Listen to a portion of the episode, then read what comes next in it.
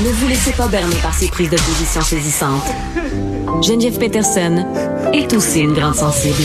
Vous écoutez Geneviève Peterson parlait d'Ottawa tantôt, des manifestations de Québec aussi qui attirent l'attention. Évidemment, le mouvement complotiste, les gens aussi qui militent euh, pour retrouver nos libertés. Là, ironiquement, les défenseurs de la liberté, c'est comme ça qu'on les appelle souvent.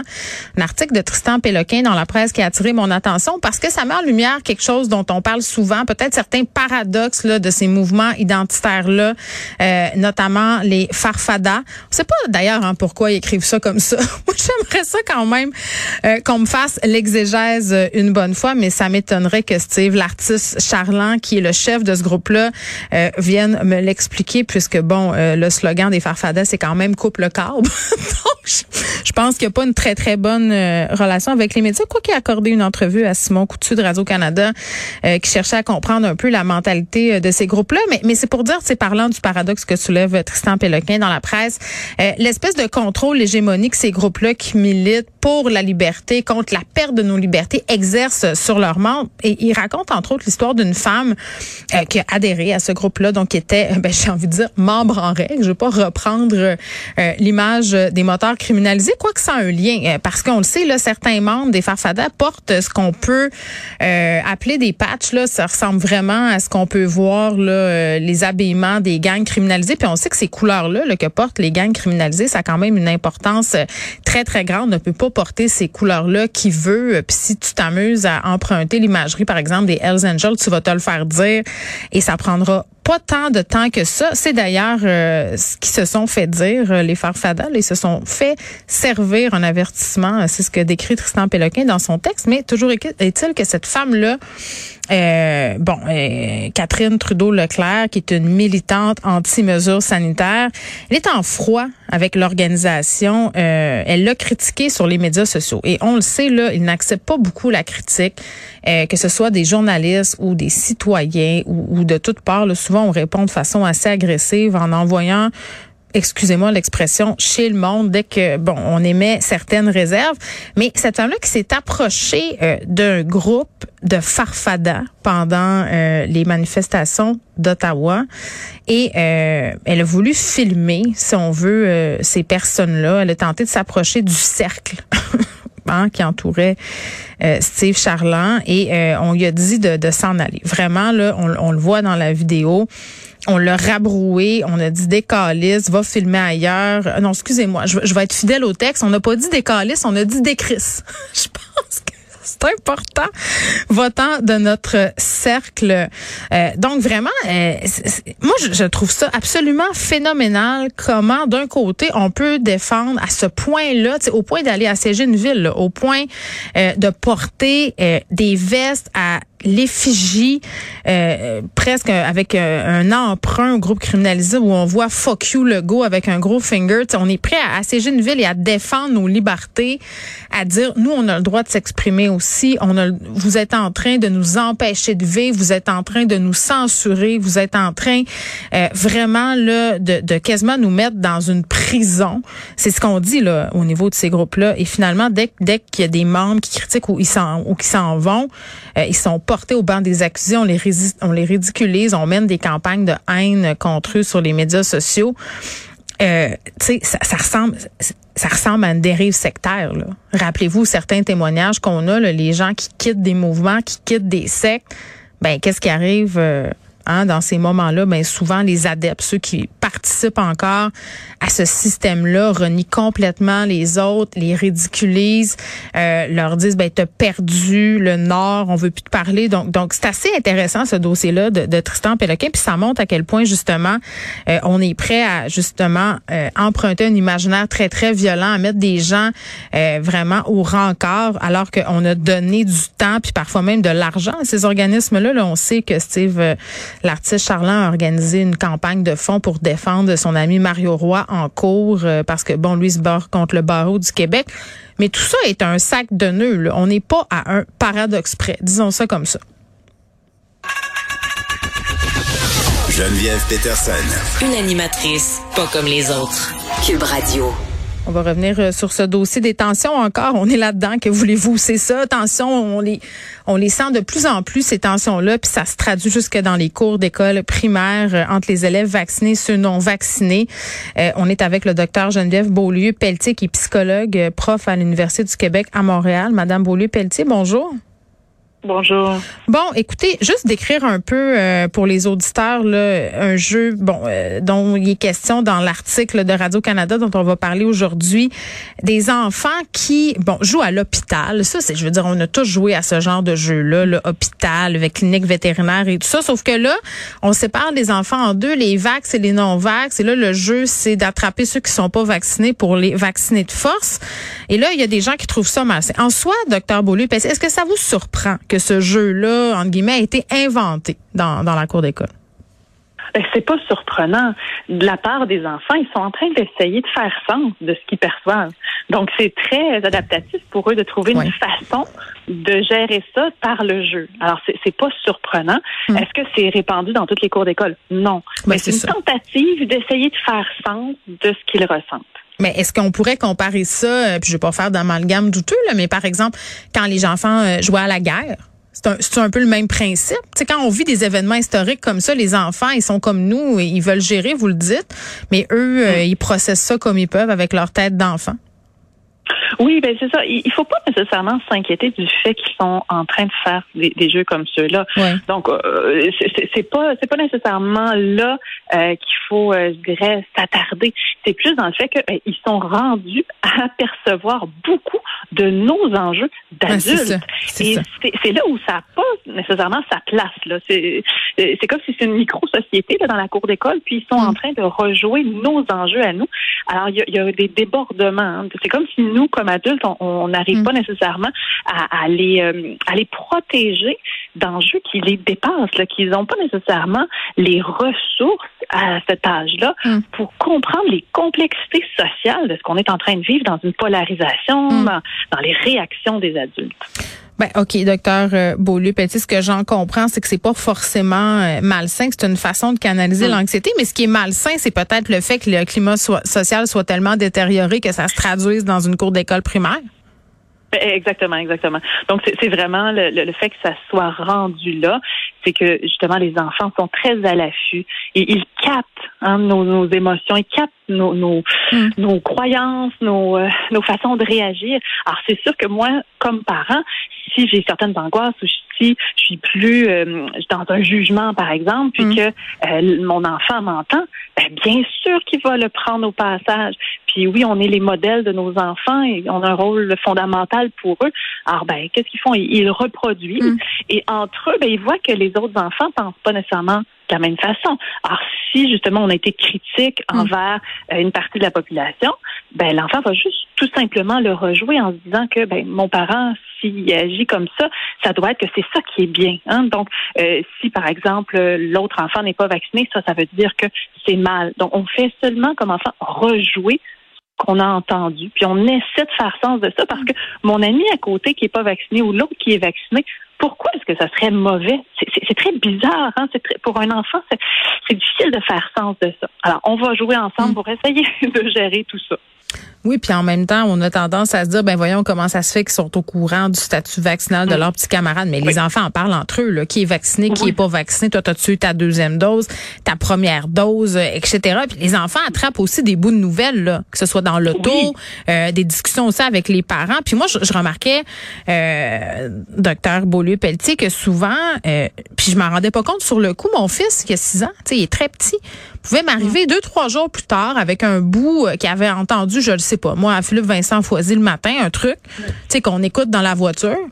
Puis là, il garde ça pour lui. Puis trois jours plus tard, il me dit, maman, c'est-tu vrai que telle affaire? Puis là, je me rends compte que ben il y a zéro dit ça. il s'est zéro dit ça à la radio. Mais lui, dans sa tête d'enfant, c'est ça la conclusion qu'il en a tirée. Et ça lui fait peur. mon fils, par exemple, en ce moment, il veut plus enlever son masque à l'école. J'ai beau lui dire n'importe quoi, là, même dans la cour de récréation, il le garde. Puis il est pas le seul. Là.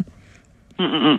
Ben, exactement. Ils sont témoins de nos discussions euh, entre adultes, même si on parle au téléphone, même si justement c'est une conversation, enfin une émission de radio. Donc des fois, on a l'impression qu'ils sont soit pas attentifs ou qui sont en train de faire autre chose.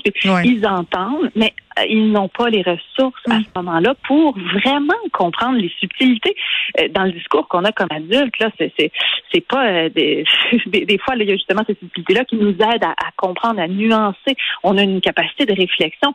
Alors, comme enfant, j'entends certaines informations et ces informations-là ne m'étaient pas adressées.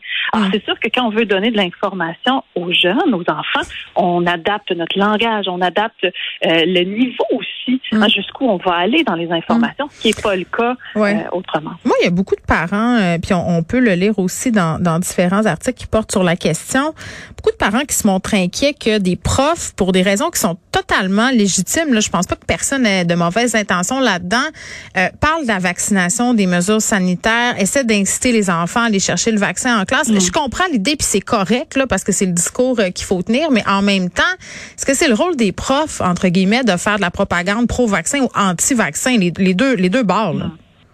Ben, en fait, je dirais le rôle euh, des enseignants à l'école n'est pas celui justement de d'encourager la vaccination. C'est plutôt, je dirais, de d'encourager la, la tolérance un envers l'autre, de comprendre qu'en ce moment dans la société, il y a des opinions divergentes. Mm. On peut répondre aux questions de l'enfant. On peut amener le côté plus scientifique, par exemple, de, mm. de la vaccination. Bon, euh, ça, c'est possible. Donner de l'info objective. Exactement. Et c'est qu'en ce moment, faut, faut voir, les enfants ont besoin d'aller à l'école dans un, un contexte qui est sécurisant pour eux. Mm. Alors, euh, c'est pas le temps de se sentir jugé là-bas euh, ou de sentir qu'on fait pas les bons choix ou que notre famille fait pas les bons choix. Non, c'est vraiment, c'est un espace où on peut mm. comprendre la tolérance et la différence, la, divergence d'opinion et mm. les choix aussi. Donc, il peut y avoir une réflexion derrière ça. Oui, puis il y a des enfants qui font la police aussi, là, qui disent aux autres, euh, mets ton masque comme il faut, puis si toi t'es pas vacciné, ça n'a pas de bon sens, puis mm. tu sais, ils exercent une surveillance. Moi, à mon sens, ça, ça cache l'anxiété aussi. Ah, ben, ben, c'est certain, certain. Oui, oui, tout à fait. Si je veux vraiment que les autres le mettent absolument, mm. c'est que moi, j'ai l'impression que du moment où mon mm. ami enlève son masque, je suis très, très à risque. Alors oui, il y a une forme d'anxiété parce qu'on on a beaucoup transmis ça aux enfants. Puis tu sais, c'est normal dans un certain sens. On a voulu euh, montrer à quel point les mesures étaient importantes. Puis pour les enfants, c'est pas facile de garder un masque. Donc, on a mis beaucoup d'énergie à leur faire suivre ces consignes-là. Mais oui, le revers de la médaille, c'est qu'il peut y avoir une certaine anxiété quand mm. ces règles-là ne sont pas bien suivies. Oui, mais aussi quand, quand on déconfine puis quand on fait des allègements, euh, puis ça, je serais curieuse d'entendre vos trucs là-dessus, docteur Beaulieu-Pelletier, pour nos auditeurs euh, qui ont des enfants. Comment on fait pour mm. détricoter la peur? Ben, premièrement, de garder en tête que chaque enfant va avoir son propre rythme. Alors, si on voit qu'il est plus inquiet ou que ça lui prend un peu plus de temps avant, par exemple, de, de retirer son masque, respectons aussi leur rythme. Euh, donc ça, c'est important de répondre aux questions, d'expliquer pourquoi maintenant il peut, par exemple, enlever son masque. C'est pas juste de dire ah maintenant on a le droit. Ok, mais pourquoi? Hein, de, de, rassurer sur le fait que si maintenant on a on a enlevé cette directive là, par exemple, ben c'est pour telle telle raison. Mm. Et oui, on peut se sentir mm. en, sécurité. Puis voici aussi quelle autre mesure il reste pour euh, éviter, par exemple, qu'il y ait plus de transmission. Donc, c'est d'être là pour leur donner les informations qui vont pouvoir les rassurer, mais en respectant le fait que chacun va aller à son rythme et ça va être la même chose chez nous adultes. Là. Il y en a pour qui le rythme va être plus graduel et c'est correct. On va devoir retrouver une nouvelle façon d'interagir avec les autres, une nouvelle façon de se sentir en sécurité au quotidien. Mmh. Alors, il y en a pour qui ça va prendre plus de temps. Et on, je dirais, on a tout avantage à respecter ça. Même pour, les adultes, j'ai envie de dire, il y a des gens qui sont pas prêts à aller au restaurant maintenant. tu sais, quand ben on parle de vivre avec le virus, de gérer son propre risque, je pense que ça, ça devra faire partie de l'équation aussi. Fait que ça, c'est fort intéressant, docteur Beaulieu-Pelletier.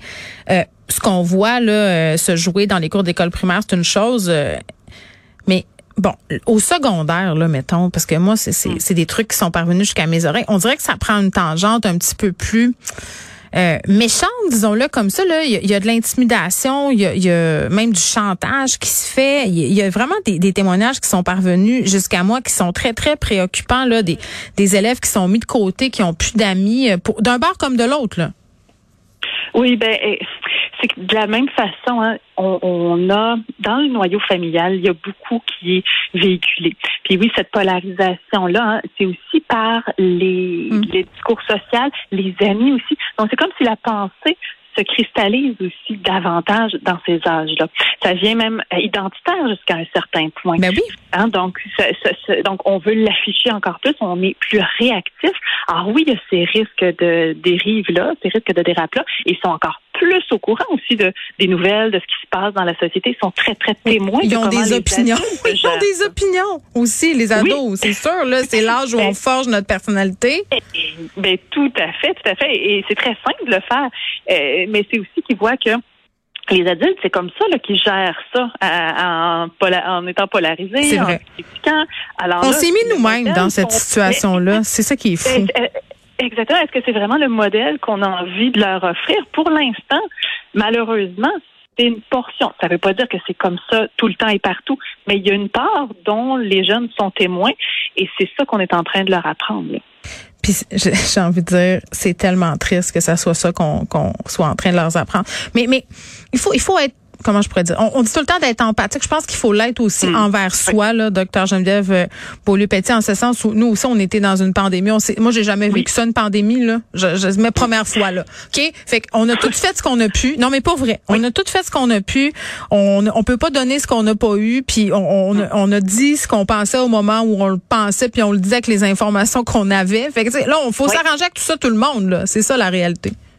Ben oui, il faut s'arranger avec ça tout le monde. Puis en, ayant cette idée-là de oui, une empathie envers soi-même, une empathie envers les autres, de comprendre que chacun on fait vraiment ce qu'on peut, nous et l'autre aussi. Donc est-ce qu'on peut tranquillement tendre plus justement vers ben, le fait que socialement, on essaye de s'en sortir, chacun, dans chaque famille, oui, on a des opinions différentes, oui, on a des façons de réagir différentes, mais on est tous en train d'essayer de gérer ça. Alors, plus on va être capable d'avoir ce regard-là, c'est comme si ça ranime un peu l'aspect collectif, le fait qu'on a besoin de, de, de s'en sortir ensemble, là, tout le monde.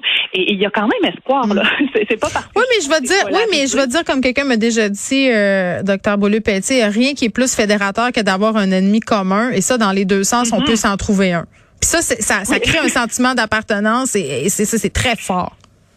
Oui, oui, exactement. Donc, le sentiment d'appartenance, puis on peut aller très loin aussi euh, dans ce temps-là. Je dirais que c'est vraiment de, de, se ramener au fait que une lutte individuelle, une lutte sociale, et, plus on va être capable d'avoir un, regard différent, pas d'être d'accord avec les autres, mais seulement de comprendre qu'il y a des raisons mm. pour lesquelles l'autre pense ou croit ou fait tel comportement. Non, non, c'est fondamental. Et est-ce qu'on peut l'enseigner aussi à nos enfants? Parce qu'on va pas tous s'encabaner, là. À la fin de la journée, on est tous obligés de cohabiter ensemble dans, une ville, dans une province, dans un pays. Docteur Geneviève Beaulieu-Pelletier, merci beaucoup, qui est psy prof associé à l'Université du Québec à Montréal. On se parlait de ces jeux d'enfants qui souvent, dès qu'on parle de jeux d'enfants dans une école primaire, souvent j'ai l'impression qu'on s'énerve beaucoup le poil des jambes, nous les parents, euh, surtout euh, certaines directions d'école, on dirait qu'on est tout de suite très très vite sur le piton. Oh mon Dieu, c'est toxique. Oh mon Dieu, c'est malsain. Au lieu d'essayer de comprendre le phénomène puis d'essayer de se dire, hey, si les enfants jouent à ça en ce moment, si on était des enfants là, nous, là, c'est clair, on fait juste parler de ça à nos soupers d'amis. Avouez là, je veux dire, on soupe, on parle de la pandémie, on parle de nos amis, sont-tu vax, sont-tu anti-vax, t'irais-tu au restaurant, toi, tu irais-tu au spa? Donc les enfants, ils font juste la même chose que nous, mais ils font à leur hauteur d'enfant.